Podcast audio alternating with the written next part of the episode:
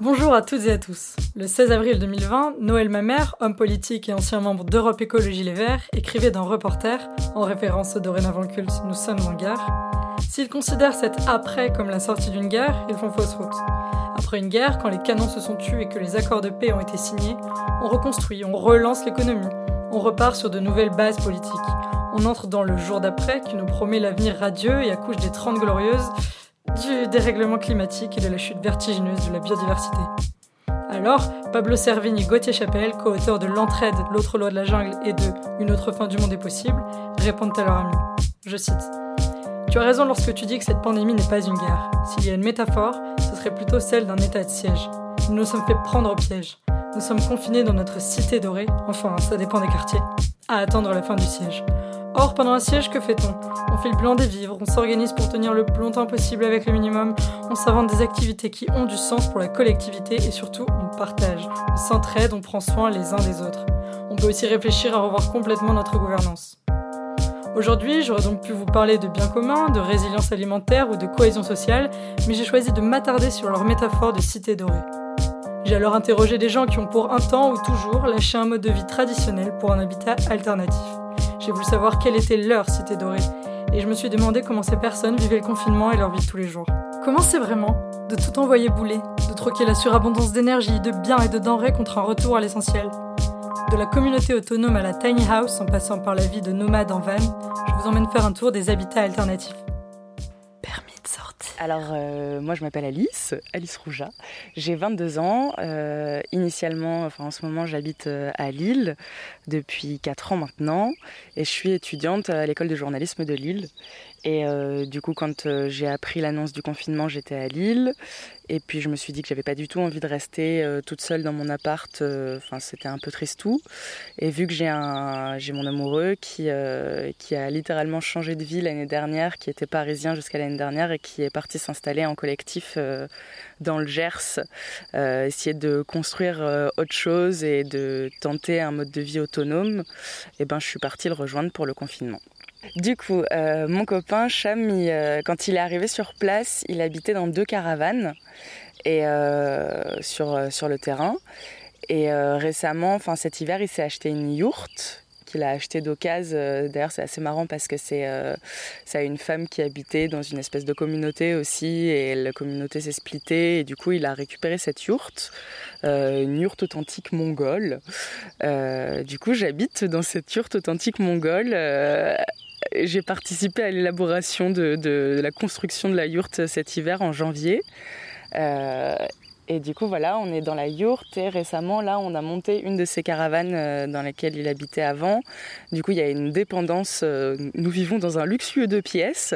Il y a une dépendance qui va de la yourte à la caravane. Et la caravane, c'est notre coin cuisine et le coin un peu plus lumineux, fenêtre et tout. Parce que la yourte, c'est bah, fermé, tu vois, il y a juste un, puits de lumière euh, en haut. Du coup, chacun se débrouille pour se loger Le bâti n'est pas homogène Et tu peux me dire combien il y a de résidents à l'année pour l'instant? Et les caractéristiques de la communauté? Alors du coup, non, ouais, non, c'est pas du tout homogène. Chacun habite. Euh, alors, du coup, en fait, chacun habite. Ils, euh, sont cinq à vivre ici, six quand je suis là. donc, ils préfèrent s'appeler collectif. Euh, parce que l'idée c'est qu'ils sont partis s'installer, créer autre chose et euh, parce qu'ils avaient tous envie de le faire un peu individuellement mais que la force du collectif est bien plus puissante pour mener à bien des projets euh, normal et parce qu'on est tous vachement complémentaires dans, ce qu'on a appris et dans ce qu'on sait faire. tout le monde habite dans des habitats plus ou moins nomades. Il y, a, il y a deux couples, deux autres couples, il y a Lucie et Théo. les terres appartiennent à Lucie qui habite dans un mobilhome et il y a Doria et Guillaume qui habitent euh, dans un camion et une caravane et ils ont construit autour une terrasse. Et euh, géographiquement, euh, on, est, on est dans le Gers, du coup, dans le sud-ouest du Gers. c'est super vallonné. ligne d'horizon, il y a les Pyrénées, toujours, enfin quasiment toujours. là, en ce moment, c'est magnifique, il y a de la neige. Et et du coup, le terrain, il est réparti. Il y a, plusieurs vallons et il y a une. Euh, enfin là, moi, tu vois, en face de moi, j'ai une, euh, une, vallée qui descend et euh, ça remonte. Et en face, je vois la cuisine collective qui a été bâtie en, en, terre, en terre battue. Et il y a un chapiteau aussi parce que c'est un des trucs d'ici, c'est que ils sont trois sur, euh, sur les cinq à être artistes circassiens. Du coup, au milieu de cette idée de vivre euh, de façon autonome, il y a aussi l'idée de pouvoir créer euh, dans un autre environnement et d'essayer d'étendre de, cette création et d'ouvrir un, un, milieu culturel là où la culture n'est pas très présente dans les milieux ruraux. Du coup, on est, on est six en tout là, avec moi.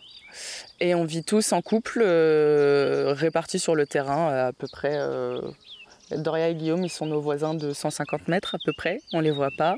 Et euh, Lucie et Guillaume, à vol d'oiseau, ils sont à, je sais pas, 400 mètres, un truc comme ça. Mais à la différence d'une ZAD, par exemple, votre façon d'habiter conserve la notion de propriété privée, avec d'un côté votre habitation perso et de l'autre euh, des parties collectives? Euh, Ouais, il y a quand même l'idée que chacun son chez soi.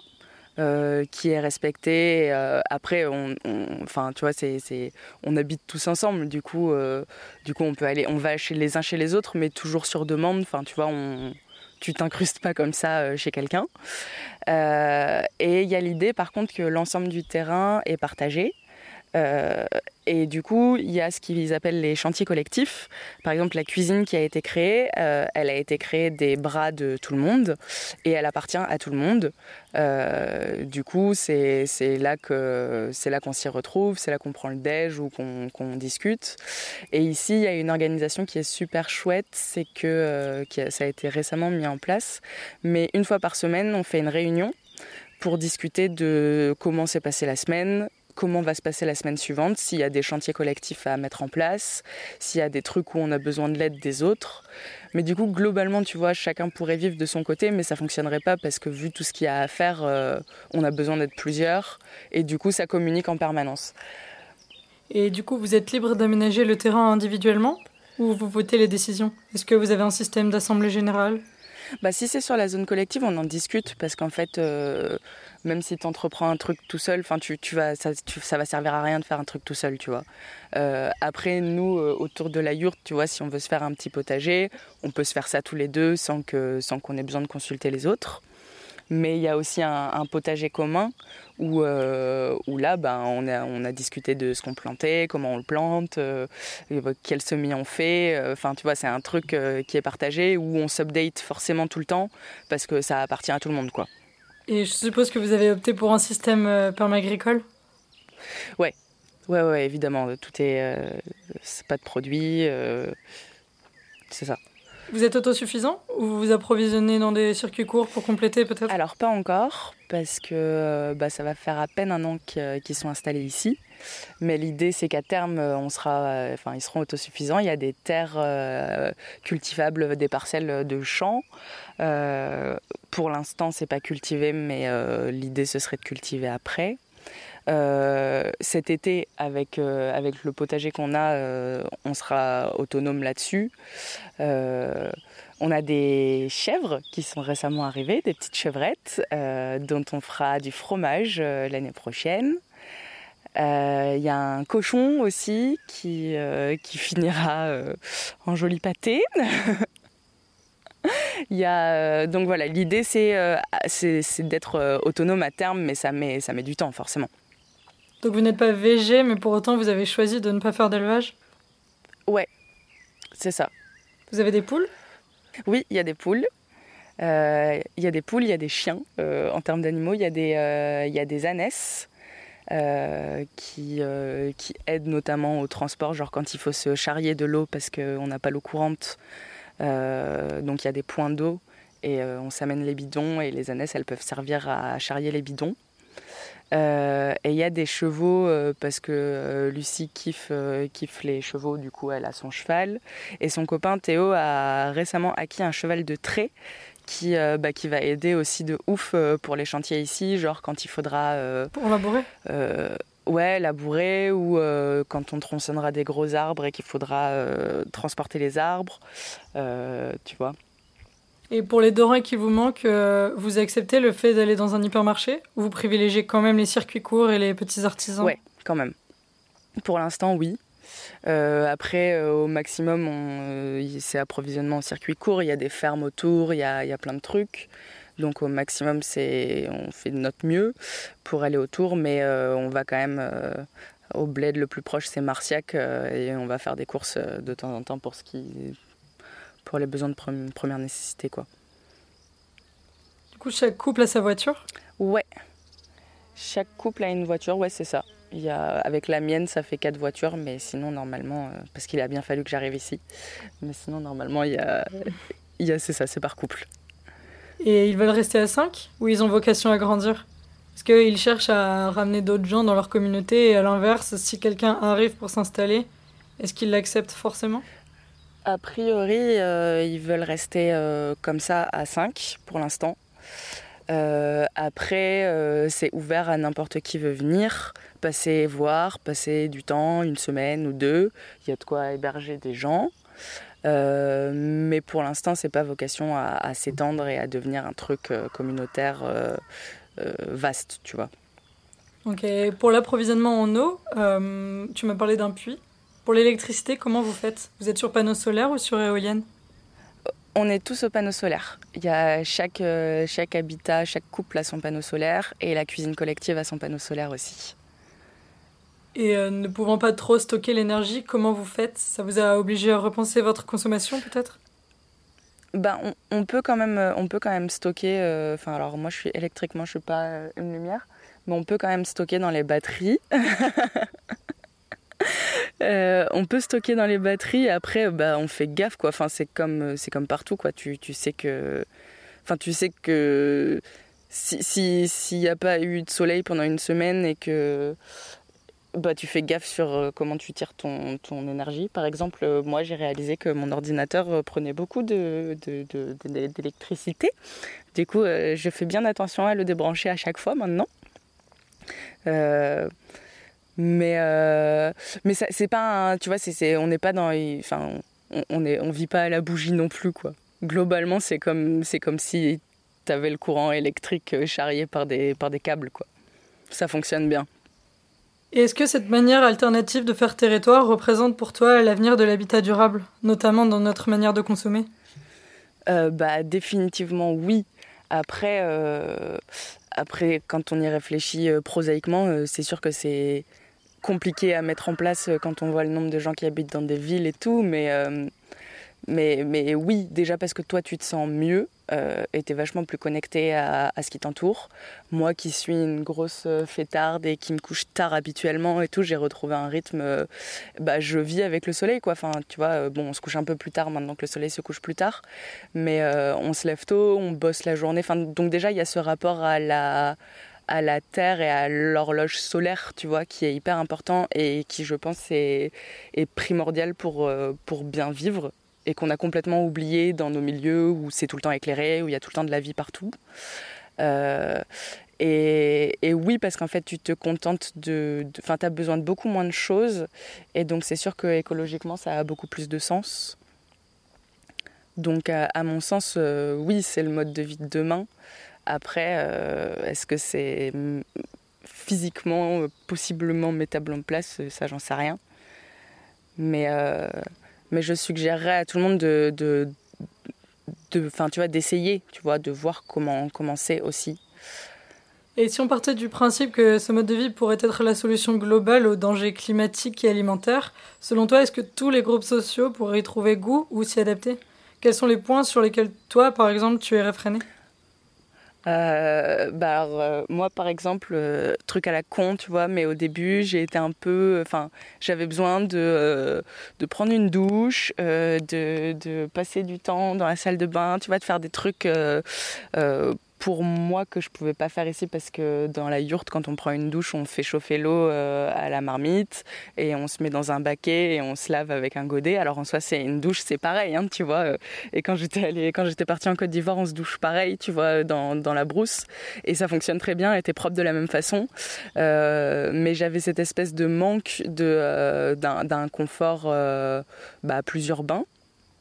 Après, on s'y adapte parce que tu vois, maintenant, euh, je prends juste une douche par semaine parce que Lulu et Théo ont une douche euh, dans leur mobilhome. Donc, euh, je prends une vraie douche par semaine et le reste du temps, je fais des petites toilettes de chat et tout. Et, je me sens plus mal par rapport à ça. je pense que techniquement, oui, tout le monde pourrait, avec un peu de bonne volonté, tout le monde pourrait s'y habituer. Mais ça demande vraiment de l'adaptation. Enfin, tu vois, on n'est pas fait. Enfin, du jour au lendemain, tu peux pas changer de vie sans que ça t'impacte. Et il y a toujours ce clivage entre théorique et terrain. Ici, quelle approche tu trouves la plus efficace? Tu penses que c'est une bonne formation d'arriver là sans rien connaître à ce mode de vie, avec le credo d'apprendre de ses erreurs et par la pratique? Bah moi, en ayant connu les deux et en ayant vu eux aussi comment, euh, parce que eux, ils sont partis de, pas grand chose, tu vois aussi, et ils ont appris. Euh, euh, c'est assez intéressant de voir comment ils ont construit la cuisine, parce que la cuisine, du coup, ils ont construit en terre. Euh, en, partant sur un, principe avec leur plan et tout. Ils ont fait leur charpente et puis ils ont érigé leurs murs. Et puis euh, cet hiver avec la pluie et tout, il y a deux murs qui se sont effondrés. Euh, du coup, ils ont réfléchi pour construire autrement les autres murs et tout. Et je trouve que ça a tellement de sens. C'est évidemment en, en, essayant et en se foirant qu'on comprend vachement mieux les choses. et puis il y a cette idée que T'as pas peur d'essayer quand t'es pas beaucoup et quand t'es tous dans la même situation. Et, euh, t'as pas peur de te rater non plus parce qu'au final, ici, les journées, elles se ressemblent. Enfin, elles se ressemblent un peu toutes et surtout le temps passe vite. Du coup, euh, j'ai l'impression que ça fait une semaine que je suis arrivée et en même temps, au regard de ce que j'ai appris euh, depuis, depuis que je suis là, ça peut pas faire une semaine. Tu vois ce que, enfin, je sais pas si je suis compréhensible, mais mais euh, ouais, non, c'est. Je pense que tu es obligé toujours de combiner. Et d'ailleurs, ici, on a des livres aussi pour savoir si euh, il vaut mieux pas. Enfin, par exemple, les, les cucurbitacées, les, les, melons ou les courges, euh, il faut faire gaffe parce que les cucurbitacées des mêmes espèces peuvent s'hybrider. Donc, si tu plantes deux types de courges côte à côte, euh, elles pourront s'hybrider et du coup, tu auras plus de courges butternut et plus de courgettes. Ça va être une espèce d'hybridation. Et ça, euh, soit tu le sais parce que tu l'as vu et que ta plantation, elle a foiré, soit euh, tu as été un peu malin et tu t'es renseigné avant et du coup, tu as anticipé, anticipé l'erreur. Mais je pense que le, le théorique n'est utile qu'une fois qu'il peut être mis en application. Le système et l'organisation que vous avez mis en place se rapprochent un petit peu de celui d'une ZAD, mais sans l'aspect politique. Comment tu verrais l'avenir, toi, dans une ZAD Ben, je pense que je m'y verrais, et d'ailleurs, c'est une expérience que, que j'aimerais tenter. Euh, pas juste en tant que parce que forcément journalistiquement ça m'intéresse aussi d'aller couvrir euh, ce que c'est une ZAD et euh, comprendre ça mais vivre l'expérience un peu plus longtemps un peu plus intensément enfin le, le, vivre vraiment plutôt que de le reporter mais je pense qu'il faut beaucoup plus de temps Enfin, en tout cas, pour moi, il me faudrait plus de temps. Parce que euh, ton adaptation à un milieu, elle passe aussi par euh, ton, bah, ta compréhension des autres et ton, tes affinités avec les autres. Euh, et que pour se sentir à l'aise dans un endroit où il y a beaucoup de monde, euh, soit tu, joues la carte de l'individualisme et, euh, et, du coup tu t'intègres pas vraiment au, milieu zadiste en tout cas, euh, quand c'est le cas, soit, soit bah, ça prend un temps fou de, de, créer des relations. Mais je pense que, je pense que j'aimerais bien, ouais. Et l'endroit où tu te trouves en ce moment même, est-ce que c'est l'idée que tu te faisais d'une communauté autonome? Quels sont selon toi les points améliorés pour que ça puisse être le mode de vie de demain selon tes critères? Bah, Globalement, oui. Euh, oui, après, euh, des fois, mais bon, c'est la vie. Moi, je, m'imaginais peut-être plus de moments de vivre tous ensemble. Euh, sauf qu'en fait, bah, on est des êtres humains et qu'on a tous besoin d'être des fois tout seul ou tranquille dans notre coin. Du coup, moi, je m'imaginais un truc peut-être plus communautaire, justement. Euh, et puis, mais sinon, Bah, en fait, sinon, c'est compliqué aussi de s'imaginer à quoi s'attendre quand, euh, quand tu n'as aucune idée du type de vie que ça représente. Mais, mais en fait, le mieux, je pense, c'est d'arriver avec pas trop d'attentes parce que ça, c'est globalement ma, mon, ce que j'essaye de m'imposer comme mantra dans la vie. Euh, comme ça, euh, t'es pas déçu et plutôt surpris des choses qui t'arrivent. L'avantage d'un lieu comme celui-là, c'est que les mesures de confinement ne changent rien au quotidien des habitants. Mais toi, comment tu te sens avec cette situation et ce changement brutal de mode de vie?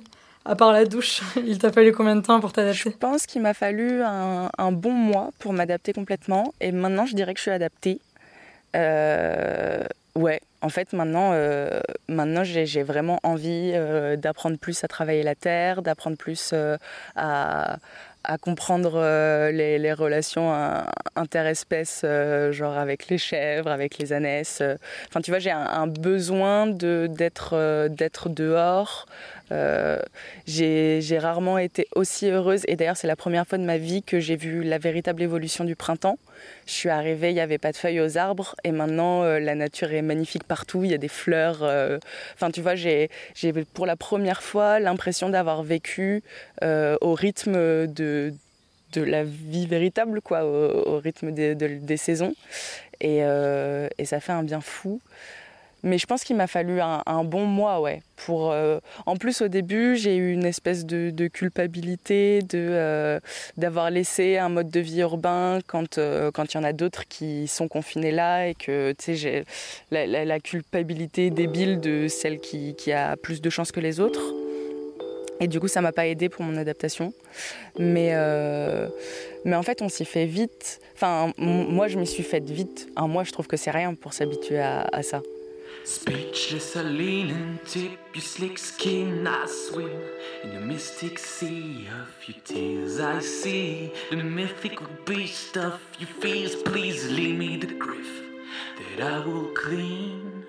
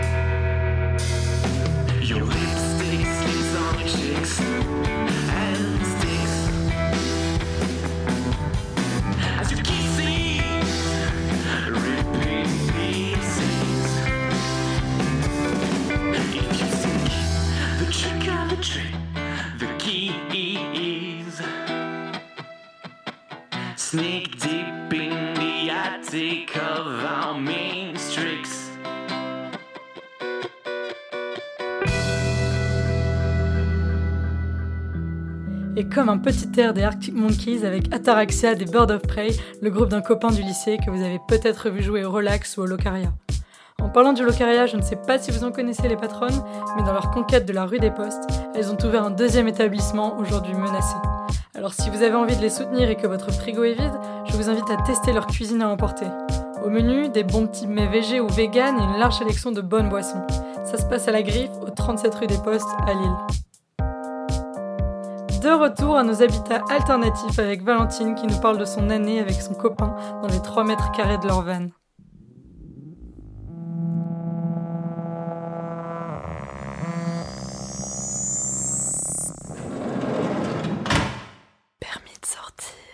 Alors moi, je m'appelle Valentine Ballot, j'ai 22 ans et en fait, je suis une étudiante en communication euh, à Lille. Et j'ai décidé en fait de partir euh, entre ma licence et mon master euh, un, an en Nouvelle-Zélande, en, en, voyage en van, pour faire une année de césure en fait, tout simplement. Ok, et pendant combien de temps? Alors, je suis partie 7 mois en tout, exactement. Donc c'est dans un van que vous avez acheté en arrivant sur place? C'est ça en fait. Alors on avait envisagé plusieurs options. D'abord c'était plutôt la location, mais on s'est rendu compte que niveau budget ça allait pas du tout euh, coller avec ce qu'on avait prévu. Donc du coup, euh, sur une aussi longue durée, disons que c'est beaucoup plus intéressant d'acheter directement en fait sur place. Et selon toi, quels sont les inconvénients à une vie en van?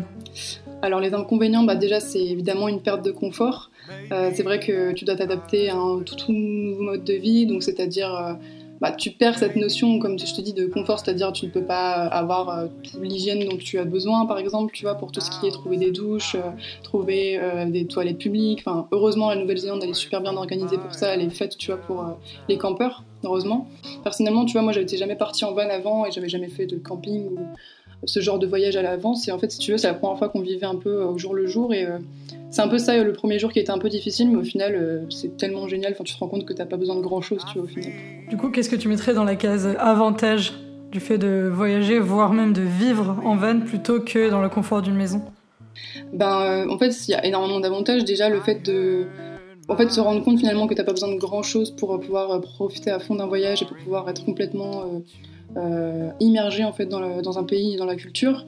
Mais aussi, tu te rends compte aussi euh, d'une certaine liberté que tu vois que tu peux prendre. Euh, c'est-à-dire que tous les jours, en fait, tu te dis si j'ai envie de rester là pendant 10 jours dans ce camping et profiter du magnifique paysage, bah, je peux rester ici. Si du jour au lendemain j'ai envie de bouger, je bouge. En fait, c'est vraiment cette notion de liberté qu'on a, qu'on a pu acquérir pendant ce voyage et c'était assez incroyable de ne pas avoir de stress pour le lendemain, de, de poser des questions sur ce qu'on va faire les, les jours suivants, c'est vraiment vivre au jour le jour. Tu disais tout à l'heure que tu avais choisi d'acheter le van, mis à part la phase d'achat, il semble que la, vie en van soit assez peu onéreuse. Qu'est-ce que tu en dis? Est-ce que tu penses qu'elle peut être accessible à tous et toutes? Bah, Je pense que honnêtement, pour avoir tout analysé euh, au niveau du travail, euh, du voyage en backpacking, on va dire, euh, c'est vraiment le plus rentable parce qu'au final quand, je, quand on croisait des gens qui faisaient du, plutôt de l'auberge de jeunesse à auberge de jeunesse, déjà ça coûtait beaucoup plus cher, tu vois, quand tu fais de jour en jour. Et puis les transports en commun, après, je prends le cas particulier de la Nouvelle-Zélande, mais je sais qu'en Australie c'est pareil, ils sont très bien, très peu développés partout dans le pays. Et puis pouvoir aller d'un point A à un point B, euh, c'est très compliqué, euh, en tout cas de pouvoir euh, bah, trouver soit alors une voiture pour louer, mais alors du coup c'est compliqué sur un aussi longtemps. Euh, ou alors tout simplement trouver des transports en commun. Donc euh, vraiment pour la notion de transport, c'est beaucoup plus simple. Et avoir à la fois un transport et une maison. Du coup, au final, euh, tu payes un prix assez important, certes. pour un véhicule, quand même, c'est quand même assez abordable. Finalement, pour être transparente avec toi, j'avais dû payer un truc comme 7000 euros le van.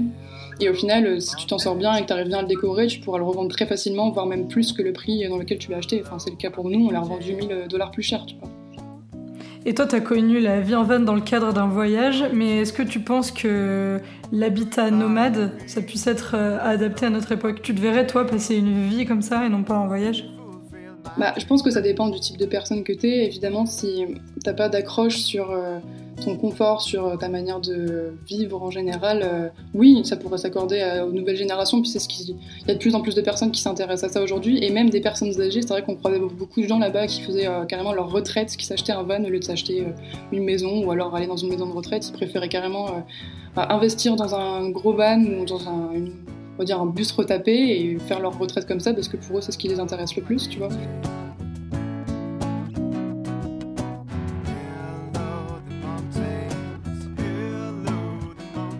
Après, il y a un problème qui se pose au niveau politique. Par exemple, dans le sud de la France, euh, euh, plusieurs nomades euh, ont été verbalisés depuis le début du confinement parce que y a la gendarmerie qui voulait pas entendre que leur seul domicile était leur van. Et j'ai l'impression que le schéma alternatif, il peut facilement être stigmatisé dans notre pays. C'est quoi la politique en Nouvelle-Zélande? Vivre en van, c'est vu comment? Alors justement, euh, c'est vrai qu'en France, ça n'a rien à voir avec la Nouvelle-Zélande euh, sur tout ce qui est la vie nomade justement. Là-bas, c'est vraiment vu, euh, tout le monde, en tout cas, même si c'est juste des vacances, tout le monde utilise le camper van. C'est vraiment le, mode de fonctionnement qu'ils ont pour leurs vacances en général. Mais aussi, beaucoup, comme je te disais, sur les retraites, tu vois, il y a beaucoup de gens finalement qui finissent leur vie avec un van. Et en fait, l'avantage de la Nouvelle-Zélande, ce qui est bien aussi, c'est qu'ils ont euh, toutes les commodités en fait pour pouvoir vivre en van gratuitement. Si tu veux il y, a, même des applications qui nous permettent de voir ça des campings gratuits partout dans le pays que ce soit sur l'île du Nord ou sur l'île du Sud. Et du coup ça permet à tout le monde même les personnes les plus démunies de pouvoir euh, vivre comme ça. Il n'y a aucune restriction à part le fait juste qu'il faut avoir une certification qui s'appelle Safe Contain mais ça tu peux l'avoir dans n'importe quel garage. Il faut juste avoir euh, je crois que c'est juste de l'eau potable et un toilette chimique mais tu n'es même pas obligé de l'utiliser. En fait, il euh, faut juste avoir cette certification-là, et après, tu peux euh, camper partout où tu veux. C'est vraiment euh, vachement ouvert comparé à la France. C'est sûr que ça n'a rien à voir. Et comment toi tu expliquerais cette différence entre les deux pays? Est-ce que tu sais pourquoi la politique française est aussi restrictive? Quand tu vois par exemple que le contrôle technique il a été revu, est-ce que tu aurais une, piste de réflexion sur ça ou pas du tout? Alors c'est vrai que j'avais jamais réfléchi. Euh, bah déjà c'est deux cultures complètement différentes. Tu vois, eux ils sont vraiment très tournés vers euh, la nature, très tournés vers l'environnement. Enfin quand on voit l'exemple des enfants par exemple, tu vois là-bas euh, quasiment personne n'était sur son téléphone, personne n'avait de. Quand on a été dans une famille par exemple, tu vois les enfants ils n'étaient pas du tout sur leur tablette ou quoi que ce soit, ils étaient vraiment tournés vers des activités d'extérieur. Et je pense que c'est vraiment inculqué dans des générations et des générations et ils ont toujours vécu comme ça. Donc en fait le simple fait de vivre en van, c'est aussi se tourner vers la nature et je pense que pour eux c'est juste logique. Et nous, c'est vrai qu'on a tendance à voir ça comme. C'est horrible ce que je vais utiliser comme mot, mais presque comme des nuisibles, tu vois. Et je pense que, je pense que pour moi, c'est qu'une question de culture, en fait, tout simplement. Et toi qui as rencontré beaucoup de voyageurs nomades là-bas, euh, est-ce que tu trouves que ceci avait tendance à être plus écolo Ou est-ce que c'était surtout le côté euh, à la mode et Instagram qui motivait les gens à vivre comme ça? Euh, alors écolo pas du tout. Euh, la majorité des gens qu'on a croisés, euh, ils faisaient pas du tout. Enfin malheureusement, hein, c'était beaucoup de Français, ils faisaient pas du tout à leur impact environnemental. Il y a des gens qui vont vraiment apprécier ces modes de vie et ils vont vouloir continuer à faire d'autres paysages comme, enfin, d'autres voyages comme ça et faire attention à leur impact environnemental. Mais t'as d'autres personnes, évidemment, c'est vraiment juste pour, pour surfer un peu sur la tendance et pouvoir faire un peu comme tout le monde, quoi. Toi, t'es rentré de Nouvelle-Zélande un peu avant le confinement. Est-ce que tu aurais aimé le passer dans ton van? Qu'est-ce qui aurait changé dans un contexte de pandémie? Est-ce que ça serait resté exactement pareil? Quelle modification tu aurais pu imaginer? Si le confinement était, était tombé pendant euh, la période dans laquelle on était en Nouvelle-Zélande, euh, je pense qu'on serait tout simplement resté dans le van et parce qu'en fait, on serait resté en Nouvelle-Zélande étant donné que j'ai encore beaucoup d'amis qui y sont là actuellement et en fait ça change absolument rien pour eux si tu veux. De toute façon la Nouvelle-Zélande c'est un des pays qui a été le plus euh, le moins touché. Ils ont dû avoir une semaine de confinement et après c'était fini. ils n'ont presque pas eu de problème. Euh, en fait, ils ont tout de suite fermé les frontières et puis comme c'est une île, ils sont un petit peu exemptés de ce genre de problème. Mais euh, bah, ce qui est bien, c'est que comme tu vis en van, les principales activités que tu fais de la journée, c'est faire des randonnées, aller, dans la nature, aller en forêt. Et en fait, tu peux très bien continuer à le faire euh, en étant en self-contained, en self-confinement, tu vois, si tu veux. Ça, en fait, je pense que ça n'aurait pas changé grand-chose pour nous, peut-être juste dans les, les, grands, les grands commerces, mais sinon, à part ça, je pense qu'on aurait continué à vivre. Et si j'avais dû choisir, je pense que c'est sûr que je serais restée là-bas avec plaisir.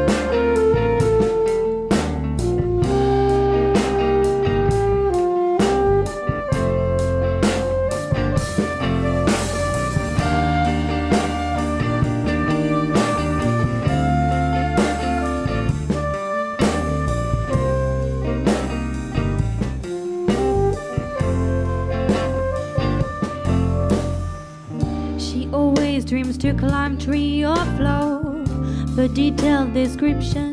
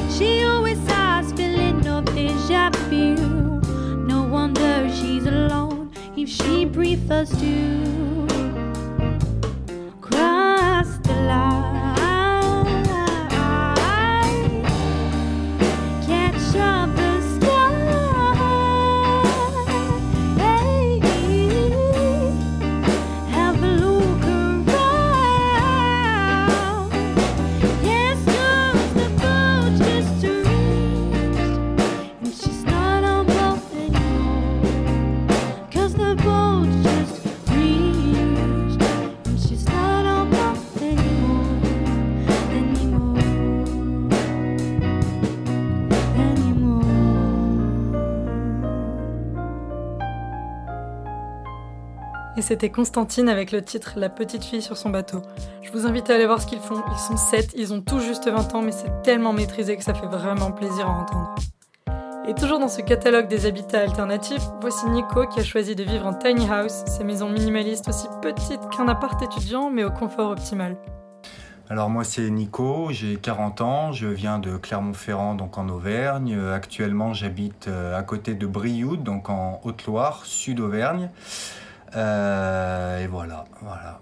Dans quel type d'habitat tu vis et depuis quand? Alors euh, depuis que je suis rentré en France euh, il y a 5 ans maintenant, j'ai, euh, j'avais comme projet le- de, de- de revenir après 10 ans à l'étranger.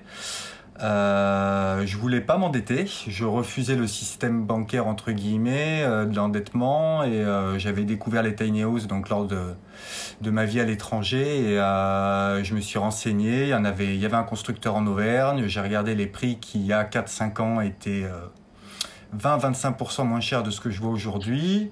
Et du coup j'ai foncé, les terrains pas chers en Auvergne, j'avais de l'argent de côté, j'ai foncé. Donc ça fait 4 ans exactement que je suis en tiny à la campagne, voilà. et, euh, et à côté de ça, comment tu te nourris? Tu disais que tu étais sur un terrain, est-ce que tu cultives ou est-ce que tu fais tes courses euh? Bon, alors moi je crois que c'est évident, ça se voit un petit peu sur moi. euh, je, je suis écolo, j'ai envie de dire même avant l'heure, parce que bon, moi j'ai 40 ans donc, 1979. Ça fait euh, 20 ans, 20-22 ans que je suis complètement, euh, j'ai une conscience écologique, je suis végétarien depuis mes 20 ans. Euh, j'ai une famille qui est relativement aussi très très écolo. On est cinq frères et sœurs, euh, quatre végétariens, euh, dont le cinquième est très raisonné aussi. J'ai vécu dans beaucoup de communautés alternatives, surtout à l'étranger. Et j'ai fait aussi du coup des stages permaculture évidemment, dont un en France chez Pierre Rabhi en Ardèche. Et, et donc évidemment le but du jeu sur mon terrain c'était de cultiver. Maintenant, je suis très très très loin de l'autonomie, euh, l'autonomie évidemment. Euh, je me fais surtout plaisir en printemps-été. Et, euh, donc moi c'est jardin et biocop, évidemment, avec des petits quand même allers-retours en supermarché pour deux trois choses, mais pas vraiment alimentaires. Tu peux m'expliquer un peu quelles sont les politiques de tolérance euh, des communes françaises vis-à-vis des tiny house Alors c'est simple, euh, moi j'ai énormément de chance parce que le, terrain euh, qui m'intéressait de par sa vue, sa taille et son prix se trouve dans une toute petite commune de 140 habitants. Donc je suis à 15 minutes de Brioude, donc vraiment vraiment isolé, qui est un peu plusieurs petits hameaux répartis avec des champs au milieu. Donc je suis arrivé à la commune avant d'acheter le terrain, je suis allé voir le maire et je, lui ai parlé, je lui ai présenté mon projet, qui j'étais, tout ça, pour pas non plus qu'ils aient peur. Et euh, lui, il est agriculteur, donc, hein, avant d'être maire. Et euh, moi, ils m'ont tout de suite euh, accueilli euh, avec le sourire, me disant pas de problème, fais ce que tu veux, pose la tiny house, on va appuyer le dossier, euh, voilà, il n'y a pas de souci. J'ai fait une simple demande de permis de travaux, puisqu'elle fait euh, officiellement euh, 19,7 mètres carrés au sol alors qu'en fait elle doit en faire 21 mais c'était pour pas faire le permis de construire qui était, qui était un peu chiant à, remplir. Et euh, donc le dossier est passé tout naturellement comme une mini maison comme un chalet en fait hein, voilà parce que moi elle est fixe posée sur une dalle. Et euh, la commune voilà était super sympa. Et toujours depuis que je suis là des gens adorables. Maintenant je sais j'ai entendu qu'autour il y a d'autres communes où c'est beaucoup moins sympa Euh, donc en fait, euh, en France, on voit de tout. Je pense qu'on commence à le savoir avec les réseaux sociaux. Il y a, il y a des endroits où ils sont, ils sont relous, il y a des endroits où c'est plus relax. Je pense que la direction actuelle politique va pas vraiment dans le bon sens, évidemment. Ça, il faut être aveugle pour, euh, pour pas le voir. Mais d'un autre côté, il y a plus en plus de monde, qui, qui de gens qui veulent ce, ce genre de, de mode de vie, que ce soit en yourte, en tiny, en peu importe. Et euh, je pense que d'ailleurs, dans les, dans, les, dans les habitats alternatifs, je pense que la tiny est celle qui a le plus de facilité, entre guillemets. Et mis à part l'aspect politique, est-ce que tu vois des inconvénients au fait de vivre en tiny house ou vraiment t'adhères à 100% à- au choix que tu as fait? Bah, c'est toujours pareil. Moi, je compare ça, voilà, après avoir beaucoup voyagé, surtout dans des pays euh, chauds, j'ai quand même rencontré beaucoup de gens, par exemple, lors de quelques années dans les Caraïbes, qui vivaient dans des bateaux. Bah, en fait, c'est vivre dans un bateau avec un jardin autour, voilà. Donc, euh, l'espace, euh, l'espace, euh, il est relatif à chacun. Euh, C'est sûr que chez nous, dans nos sociétés, on est habitué. euh, il y a les gens qui vivent, on va dire, en province et qui vont souvent voir des maisons. Et puis après, il y a les grandes villes où il y a les appartements. Donc, ben voilà, moi, l'espace, j'aime le côté cabane, le côté petit. C'est pas beaucoup d'entretien, c'est plus rapide pour le ménage, c'est euh, pratique pour plein de choses, à l'achat, tout ça. Mais après, euh, c'est important aussi d'avoir du coup un grand extérieur. Donc moi, je me suis construit une belle terrasse de 16 mètres carrés juste devant la me- J'ai un grand jardin qui fait donc 3400 mètres carrés où j'ai pu poser serre, où je peux faire plein de choses dessus du coup. Et, et du coup, l'espace intérieur, ben, pff, hormis les jours de grosses pluies et de grands froids, euh, voilà quoi. J'ai donc un terrain qui est constructible, que j'ai viabilisé du coup. Donc qui maintenant euh, voilà, sera constructible permanent. Pas, on peut poser une deuxième tiny si, si je veux dessus, une troisième, enfin voilà, on peut faire plein de choses maintenant dessus. Et euh, j'ai l'eau courante, l'électricité, euh, voilà. Euh, Est-ce que pour toi, du coup, dans une tiny, ou en tout cas dans la tienne, le confort est complet? Qu'est-ce qui te manque éventuellement de ton mode de vie d'avant? Non, moi j'ai fait une tiny tout confort parce que déjà le constructeur, bah, c'est un, un- un artisan old school topissime, donc qui m'a fait, qui m'a fait une tiny avec un intérieur qu'on a dessiné ensemble et qui est avec une cuisine comme dans une vraie maison, tout le confort, une salle de bain, tout confort, ballon d'eau chaude. J'ai un ventilateur au plafond euh, pour euh, répartir l'air. J'ai un poêle à bois ici, euh, voilà pour la chaleur. J'ai une isolation top du top, pareil, ce que je vois passer sur les groupes de House en termes d'isolation dans les dans ce qui se fait, on va dire, dans les deux trois dernières années. Moi, ça m'affole un petit peu. Je me dis putain. Euh, mais bon, bref, voilà. Moi, j'ai une belle construction et et puis je suis relié à l'électricité. Aujourd'hui, un habitat comme ça, j'ai envie de dire à moins de 35 000 euros, tu trouves pas. Et il faut plutôt compter entre 40 et 50 000. Voilà. Ok, et toi dans la tienne, t'as prévu des travaux ou comment tu voudrais l'améliorer si t'as des idées? Ou alors tu devrais passer tout le reste de ta vie euh, tel quel? Non, non, non. Alors déjà, euh, alors moi, moi, en fait, je l'ai déjà pimpé en, en faisant la terrasse devant, donc euh, comme je dis 4 par 4 que je vais recouvrir là ce printemps avec une, une toile, donc qui sera enleva, retirable, tout ça.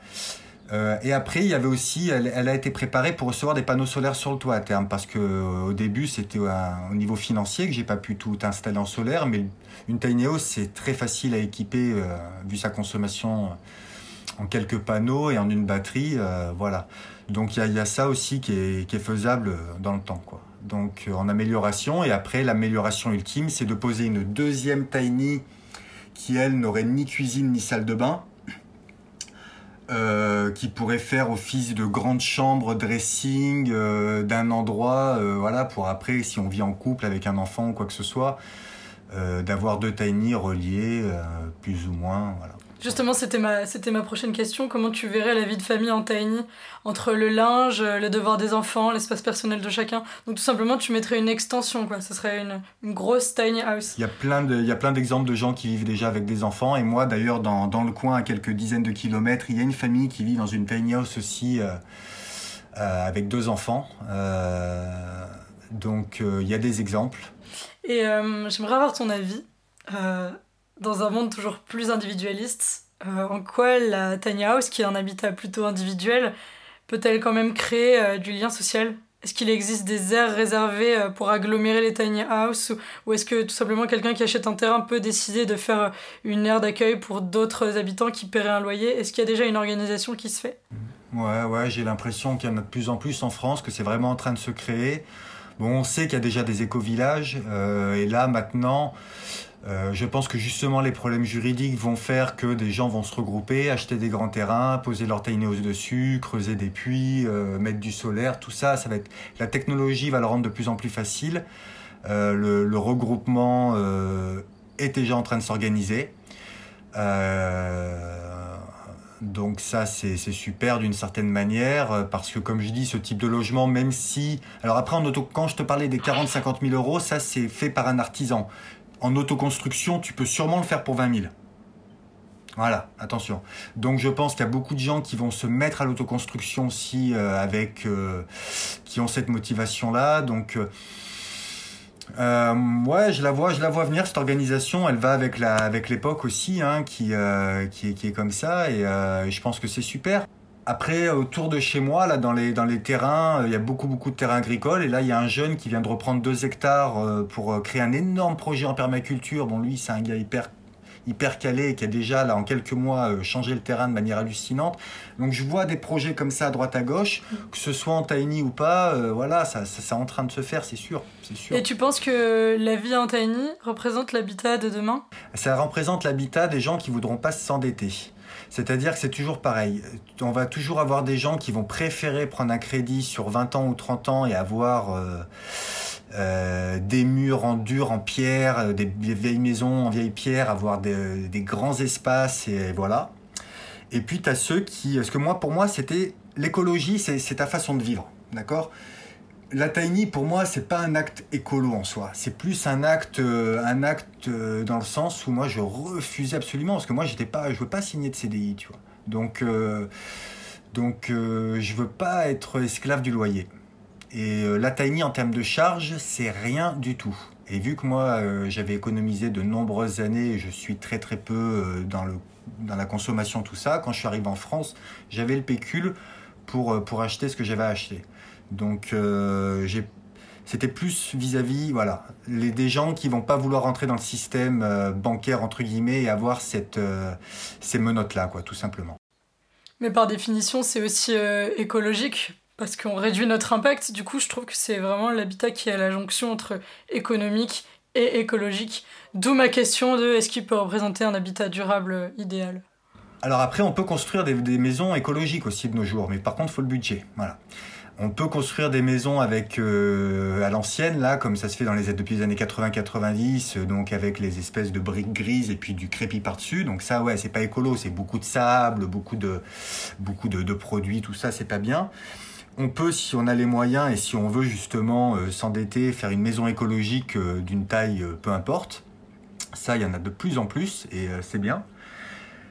qui consomment rien à l'année, voilà avec on peut faire des puits euh, canadiens dans le jardin, on peut faire plein de choses aujourd'hui. Euh, la tiny house, pour moi, c'est vraiment le côté euh, pas cher en fait. même si je vois, comme je te dis, les prix qui explosent en ce moment, pour moi, ça reste beaucoup moins cher, beaucoup moins cher. Et, et évidemment écologique d'une certaine manière, évidemment, puisque tu consommes rien ici.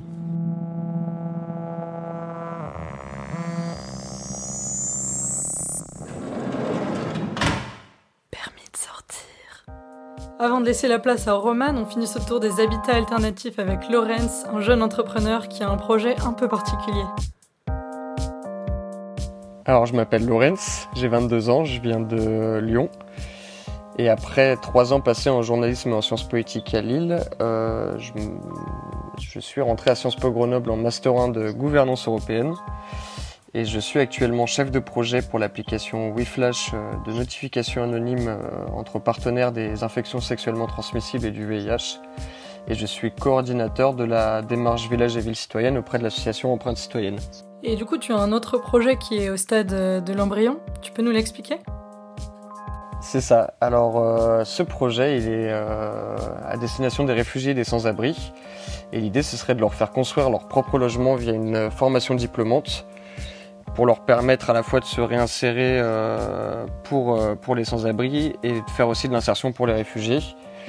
et aussi de favoriser, en fait, voilà, c'est de la réinsertion par, par l'emploi. Et donc l'idée c'est qu'en bout de course, une fois qu'ils aient leur logement et qu'ils aient leur diplôme, de leur permettre de trouver une, soit un emploi directement, soit de créer une entreprise. Et ça, ça se ferait dans des, dans un premier lieu, en tout cas la phase pilote, je l'envisageais dans, dans des territoires ruraux où il y aurait, euh, où il y aurait une, euh, une perte de, de, de, gens, où il y aurait, euh, où il y aurait besoin de, besoin de travailleurs. Un déficit démographique. C'est ça. Et du coup, ça serait plutôt en milieu rural? Plutôt milieu rural pour le pilote. Après, c'est un projet qui, de toute manière, une fois la phase, on verra si ça se fait sur la phase pilote, mais si elle est, si elle est concluante, l'idée ce serait qu'on reproduise le projet dans d'autres territoires, voire dans d'autres pays, pour pouvoir répondre un petit peu à la crise euh, humaine qu'on vit et euh, qu'on puisse apporter euh, des réponses à toutes ces personnes qui sont, qui sont dans le besoin, dans la précarité. Et puis aussi, on pourrait diversifier. Pour l'instant, j'avais pensé à une formation par le BTP avec l'idée qu'ils puissent construire leur propre logement. Mais on peut clairement réfléchir à d'autres métiers, par exemple à la cuisine ou à faire des fermes où il y aurait de la, voilà, une, une collaboration entre, entre toutes ces personnes.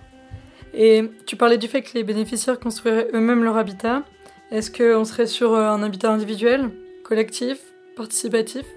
Alors l'idée ce serait de qu'ils puissent construire des habitats sociaux dans l'idée que soit ils puissent occuper euh, ces habitats à la sortie de leur euh, formation, soit qu'ils puissent, s'ils le souhaitent, partir dans d'autres régions ou même partir de la France.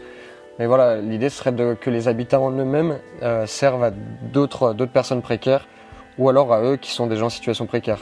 Et est-ce que tu peux dire que ton projet s'inscrit dans une démarche durable en termes de matériaux utilisés, de leur provenance, euh, de l'isolation?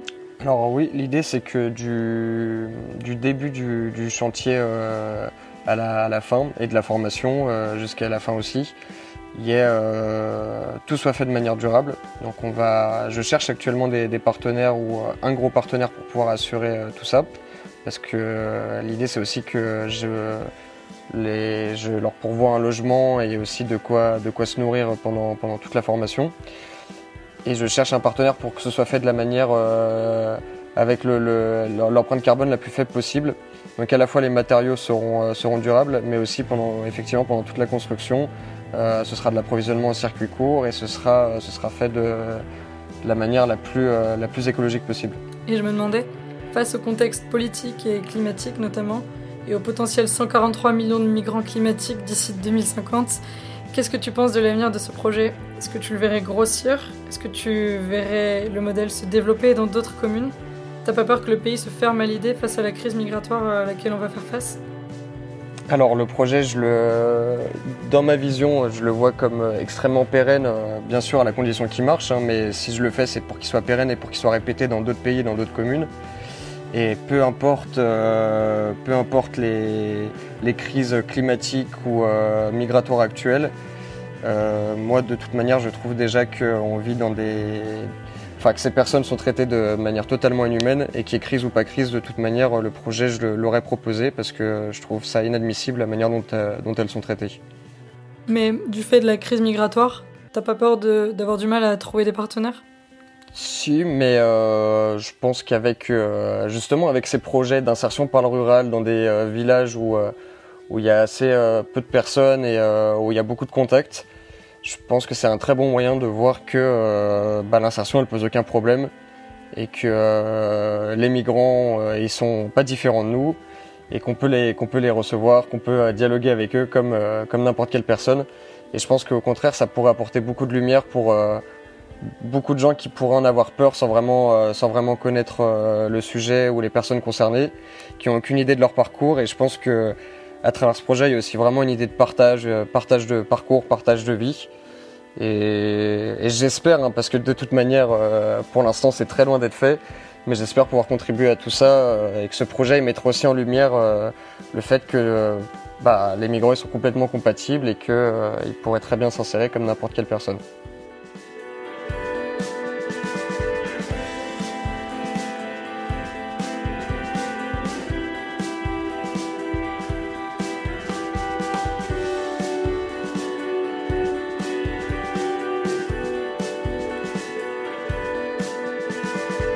Voilà, c'est tout pour moi. J'espère que ce tour des habitats alternatifs vous aura plu. Merci à Alice, Valentine, Nico et Lorenz pour ces réponses. Merci à Wadey et Ciel pour leur musique d'ambiance. Et avant de se quitter, on s'écoute The Fixer de Dream Phases.